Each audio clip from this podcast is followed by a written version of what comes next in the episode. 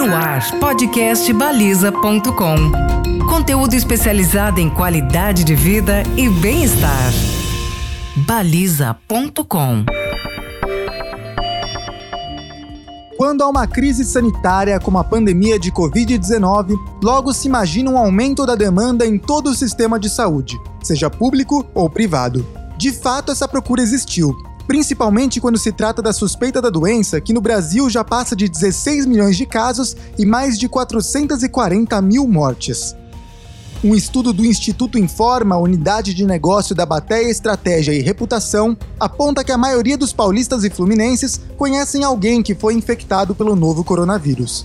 Mas e na cobertura de outras especialidades, será que o movimento seguiu o mesmo? Eu sou Lucas Balassi e para falar mais sobre as transformações do setor em tempos de crise, converso hoje com Eber Feltrin, CEO da CIS Consultoria, especializada no mercado da saúde, neste podcast com produção de baliza. Eber, seja muito bem-vindo e para a gente já tirar essa dúvida da frente, dá para dizer que o mercado da saúde aqueceu nessa pandemia? Não, na realidade não. Na verdade, a gente teve uma demanda de uma doença nova, não é? Que é o coronavírus, né? Essa pandemia aí. É, porém, isso aí é uma situação realmente de pandemia, mas isso aí não aquece faturamento de. Nós estamos falando de uma iniciativa privada, não só pública, né? Iniciativa. Então acontece, muita gente fala, não, aqueceu então, os consultórios, as clínicas encheram de gente. O paciente, o cliente ficou com medo. Na verdade, retraiu. Então, realmente, independente do cara estar tá no plano de saúde ou não, né, houve uma retração. No plano de saúde, menos, porque é, ele tem, em teoria, só o medo. Na área privada, sem plano de saúde, né, ele tem o medo e o dinheiro, não é? Então, é claro que o indivíduo que precisa desembolsar o tratamento, naturalmente, ele, além do medo, ele precisa descapitalizar aquele recurso. Houve uma retração. Agora, você dizer assim, não, todo mundo teve um aquecimento na área de saúde? Não. Houve muito comentário da pandemia, muita verba pública foi para tratar essa doença, não é? Mas os pacientes que deliberadamente consumiam esses serviços, eles diminuíram, não é? Quer dizer, pensa os, os, os, médicos, as áreas que consomem estética, as áreas que consomem o tratamento eletivo, as cirurgias eletivas, esse pessoal ficou com medo e deixou para mais adiante. Ah, isso zerou? Não, isso não zerou, claro que não, né? Mas houve uma retração. Bom, e um dos movimentos que a gente observou nesse último ano foi a liberação das teleconsultas, né? Como é que o setor da saúde absorveu essa novidade? Bom, o, o primeiro desafio, quando isso aconteceu, né, Lucas, era legalizar tudo isso do ponto de vista médico. Qual sistema, qual software, né, vai homologar tudo isso aí para que o médico consiga trabalhar de uma maneira legalizada e o paciente tenha tranquilidade de agendar um horário, pagar o médico, tudo digitalmente. Esse foi o primeiro desafio. Né? E isso aí é que eu penso que acelerou, assim, talvez décadas realmente na vida do, das clínicas é, que a gente atende e outras. Houve uma resistência grande é, por conta da, dos profissionais da saúde, talvez por causa do hábito de ser só presencial, por causa do, do enfim, da dinâmica que acontecia. Né? Só que é, quando o mercado começa a te pressionar, ou você se adapta ao mercado, ou esse mercado muda de fornecedor. Né? E nessa pressão do mercado, as clínicas tiveram que se adaptar a esse novo modelo. E os pacientes gostaram desse novo modelo. Os próprios clientes, em muitas situações, preferem esse modelo. Hoje, Lucas, o que, que eu vejo? É uma ferramenta fundamental, essencial. Não dá para não ter. Né? A estrutura de saúde que não tem essa ferramenta vai perder muito mercado. Não é pelo medo, é pela praticidade do cliente. Então, a estrutura médica, a estrutura de saúde tem que realmente sofrer toda essa revolução dos quais começou com teleconsulta e que, olha, daqui a pouco nós vamos ter que ter chat online para o paciente tirar dúvida, daqui a pouco a gente vai ter que ter, na prática diária, a agenda que o cliente entra lá, ele mesmo se agenda. E, Eber, quais outros desafios da área que a pandemia deixou mais evidentes? Com essa represália do mercado por conta da doença, claro que isso gerou impacto financeiro. Então, a empresa que não tinha um caixa protegido, que não tinha gordura financeira para estocar em termos de dinheiro, é uma empresa que sofreu. Ok, o governo contribuiu, alguns financiamentos, juros mais baratos, mas eu falo, pegou dinheiro emprestado, tem que pagar.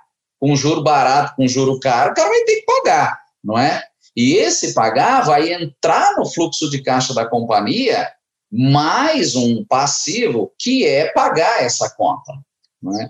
Então, essa retração gerou impacto. O que eu penso que vai ter, é, que hoje ainda é muito difícil nós entendermos que é uma, uma variável controlável, que a pandemia nos obrigou, é a tecnologia em termos de computador, Lu. Hoje, praticamente não tem papel. No nosso segmento de atuação, esse é um estresse, entendeu? Os prontuários de papel, as fichas de papel, usar anotação. Você vai falar, nossa, Heber, mas isso é tão simples, tem tanta gente que usa é, softwares para isso. Pois é, mas tem tanta gente que usa papel para isso. Hoje, se a gente for no laboratório, o laboratório ainda vai perguntar: você prefere tirar o exame pela internet ou de papel? E se você entrar lá no fichário dos exames, vai ter um monte de envelope cheio de exame lá dentro, onde as pessoas ainda vão buscar. Então, eu acredito que esse é o grande desafio, né? Ah, as pessoas entenderem que o digital ele é até melhor do que o impresso. Indo para outro lado, né, quais as soluções que você observa que o setor tem encontrado para buscar esses clientes? Algumas companhias estão fazendo o quê?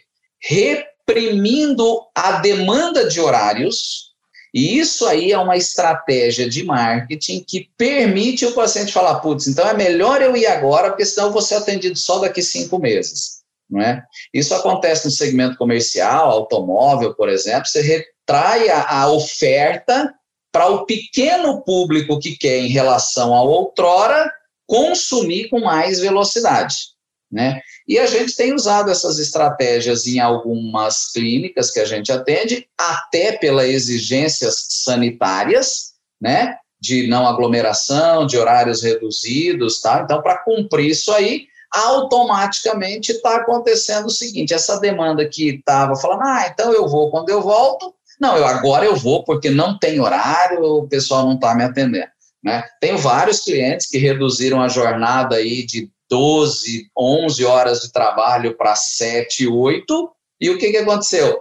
Aumentou o fluxo nesse horário. O que, que a gente fala para o pessoal do administrativo? Gente, protege o caixa. O que, que é proteger o caixa? Não é, não é a empresa deixar de gastar nisso ou naquilo, é gerenciar ou gastar nisso ou naquilo. É, de repente, você esticar formas de pagamento. É, de repente, você dar condição melhor para os clientes que te procuram poder te pagar, porque às vezes aquele cliente que procura não tem estrutura financeira para fazer um pagamento em duas, três vezes. Então, a empresa, o consultório, a clínica, o hospital, teve que estruturar o sistema financeiro para poder ter esses parcelamentos. Isso aí é toda uma dinâmica complexa ao extremo porque você vai ter que ter lá proteção do recebimento, você vai ter que ter determinadas ferramentas que outrora não existia, né? Pix, por exemplo, crédito recorrente, né? O cartão de crédito em maiores parcelamentos, trabalhar essas taxas todas dentro do teu portfólio de preços. Agora, Eber, o cumprimento dos protocolos de segurança tem ajudado nessa retomada gradual?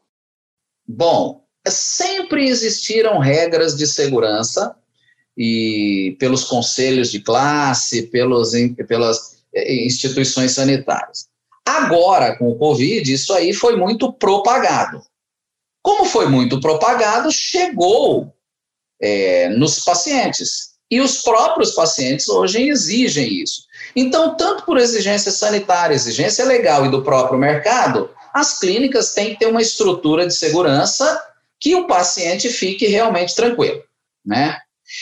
Isso aí, mais o cansaço do cara ficar em casa, fez com que ele começasse a usar alguns serviços que antes ele não usava. Então, nós não estamos tratando daquelas doenças que são é, que exigem é, realmente tratamento, aquelas mais eletivas, entendeu? Então, o paciente hoje, ele olha isso como uma tranquilidade. O espaçamento, a questão da higienização de ambientes, a questão de esterilização, autoclavagem, os selos de qualidade, passaram a ser hoje, Lucas, quase que a base do tratamento médico odontológico, né, tratamento de saúde para os pacientes. Então, hoje, o paciente que chega numa clínica que a secretária está sem máscara, ele não entra. Né? Que não tem lá um dispenser de álcool gel na mão, e é gel porque você passa e demora um pouco, por isso que mata as bactérias, não pode passar e já é, limpar, né? Então, se não tiver um dispenser disso aí, o paciente já fica meio inseguro. E essa lição, eu acredito que ficou para sempre, Lucas. Mesmo pós-Covid, o cliente ficou mais exigente. Ele está disposto a pagar, mas ele ficou mais exigente. Então, mesmo pós-Covid, essas estruturas de serviço de saúde vão ter que continuar mantendo isso, até como um diferencial daquele que vai querer voltar na rota anterior. O que vai querer voltar na rota anterior vai sentir o mercado. E aí não vai ser pandemia, vai ser a estrutura da clínica mesmo que não está entregando aquilo que o paciente espera. E Eber, para a gente encerrar, passado mais de um ano, você já observa uma recuperação do setor? Qual que é a sua expectativa para essa retomada de normalidade, se a gente pode chamar assim? Esse consumo não vai retomar sozinho. Claro que depende de vários fatores. O primeiro deles é o medo. Realmente, é vacina, é, é realmente ter uma estrutura de saúde que dê segurança. Isso depende de questão governamental, não é? Mas isso vai acontecer, mais cedo ou mais rápido vai acontecer. Existem alguns países que já voltaram a uma normalidade, Lucas, que eu digo que nem é mais novo normal, é o normal novo. É normal, só que numa nova categoria, não é? A recuperação econômica, sim, é relevante, porque é, o, o, cara não vai consumir uma cirurgia plástica se não tem dinheiro, não é? Por outro lado, as clínicas também não podem esperar essa recuperação econômica e não se mexerem. As clínicas têm que oferecer essa estrutura financeira para o cliente voltar, porque senão o cliente não vai voltar. Né?